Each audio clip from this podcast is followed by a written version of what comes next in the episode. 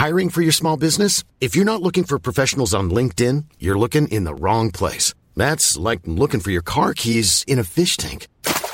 LinkedIn helps you hire professionals you can't find anywhere else, even those who aren't actively searching for a new job but might be open to the perfect role. In a given month, over 70% of LinkedIn users don't even visit other leading job sites. So start looking in the right place. With LinkedIn, you can hire professionals like a professional. Post your free job on linkedin.com slash people today.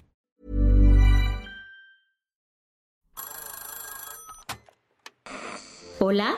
Hola. Hola. Hola, hola. ¿Estás ahí? ¿Quieres saber lo que está pasando en tu país y en el mundo en pocos minutos? Te lo cuento.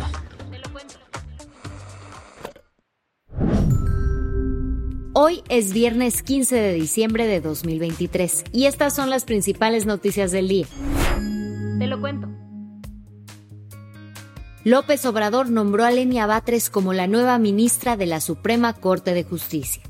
Mientras andabas en tu quinto sueño, la madrugada de este jueves, el Senado finalmente se dio por vencido en su lucha por elegir a la ministra de la Suprema Corte que supliría a Arturo Saldívar. Luego de dos rondas de votación, ninguna de las integrantes de la segunda terna de candidatas propuestas por el presidente López Obrador obtuvo los votos necesarios. Así, la decisión quedó en manos de AMLO. Esto fue un hecho histórico pues por primera vez en México el presidente fue quien realizó este nombramiento de forma directa. La ganona de la tercia fue Lenia Batres Guadarrama, cuyo apellido de seguro te suena, porque es la neposister del actual jefe de gobierno de la Ciudad de México, Martí Batres, y de la diputada local de Morena, Valentina Batres Guadarrama. Un recap de su CV es licenciada en Derecho por la UNAM y tiene una maestría en Derecho Penal por la Universidad Humanitas. Es muy cercana a AMLO. ¿Nivel? Fue su asesora cuando el presidente era jefe de gobierno del Distrito Federal y, ya en Palacio, le echó la mano como consejera adjunta de la Oficina de Presidencia, cargo que desempeñó hasta ayer. Lenia Batres es militante de Morena y apoya algunas polémicas iniciativas de la 4T, como la reforma que propone que los ministros y magistrados sean elegidos por voto popular y que se reduzcan sus salarios. De hecho, hace unas semanas en su comparecencia en el Senado, Lenia defendió que la terna enviada por el presidente haya sido integrada por mujeres súper cercanas a su movimiento.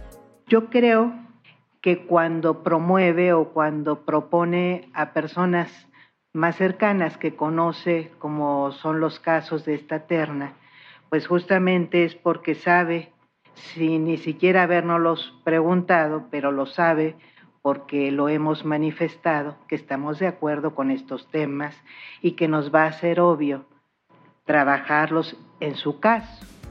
Horas después de que se anunció su nombramiento, Lenia se presentó en el Senado a tomar protesta del cargo protesta desempeñar leal y patrióticamente el cargo de ministra de la Suprema Corte de Justicia de la Nación que se le ha conferido y guardar y hacer guardar la constitución política de los Estados Unidos mexicanos y las leyes que de ella emanen, mirando en todo por el bien y la prosperidad de la Unión.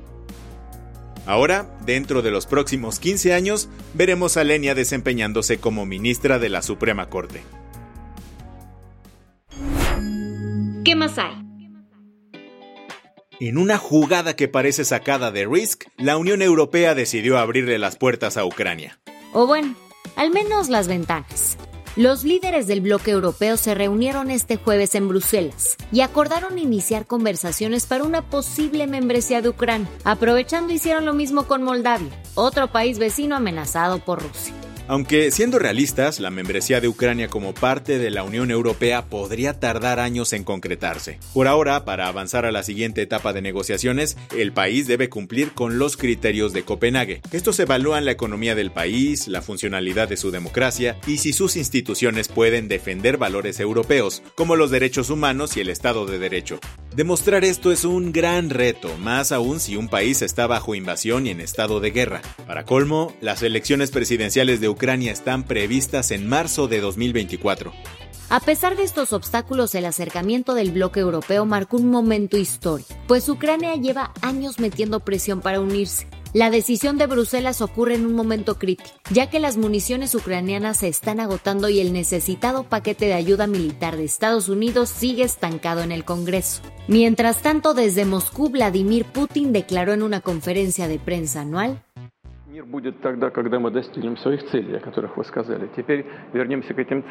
Habrá paz cuando logremos nuestro objetivo que acabas de mencionar. Ahora volvamos a estos objetivos, no han cambiado. Les recordaré de lo que hablamos entonces, la desnazificación de Ucrania, su desmilitarización y su estatus neutral. Y advirtió que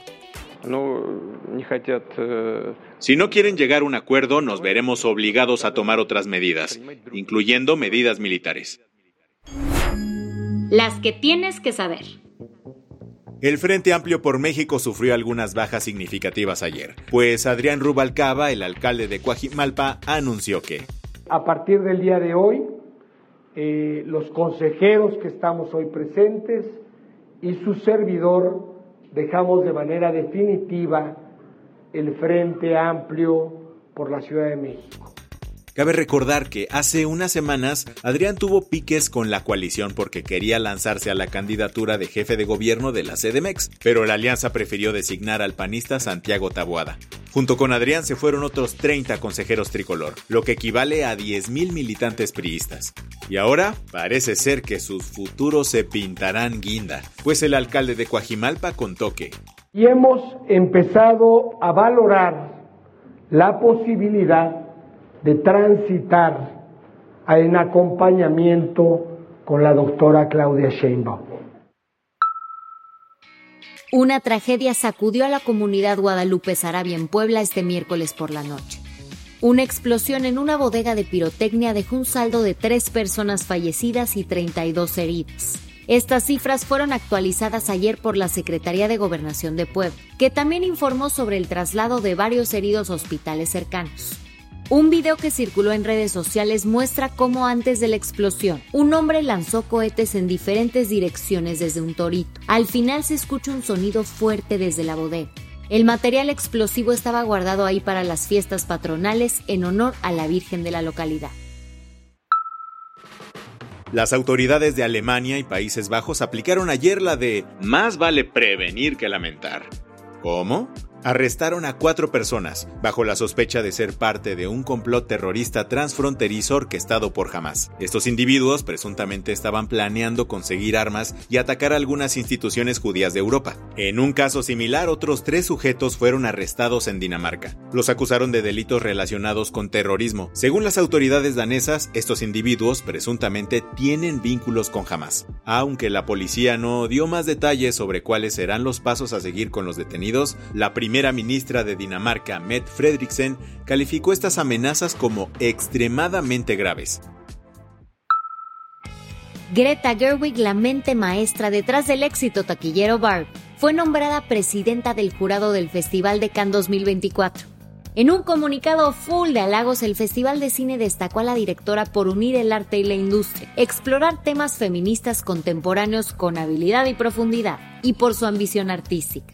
Iris Novolok, presidenta del festival, dijo que Greta era la elección obvia, mientras Thierry Fremont, delegado general, la describió como una representante de una era que rompe barreras y mezcla géneros. Con este nombramiento, Gerwig se convirtió en la primera cineasta estadounidense en presidir el jurado de Cannes. La del vaso medio lleno.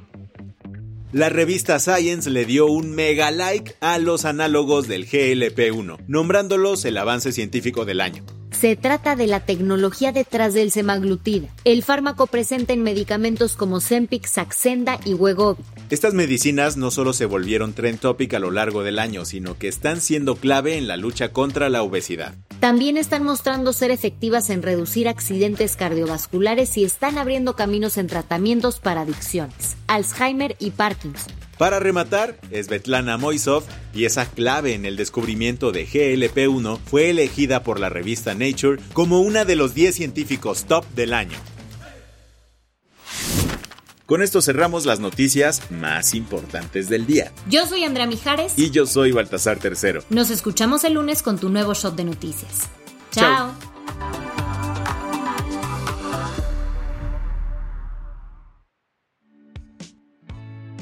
El guion de este episodio estuvo a cargo de Aisha Yanavi y Lucía Corona. Gándara es la editora del guion y la dirección editorial es de Sebastián Ermenger. Gelúe Santillán es la directora creativa y el diseño de sonido está a cargo de Alfredo Cruz.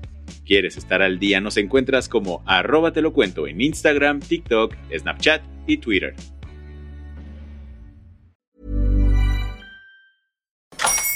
Hola, buenos días, mi pana. Buenos días, bienvenido a Sherwin Williams.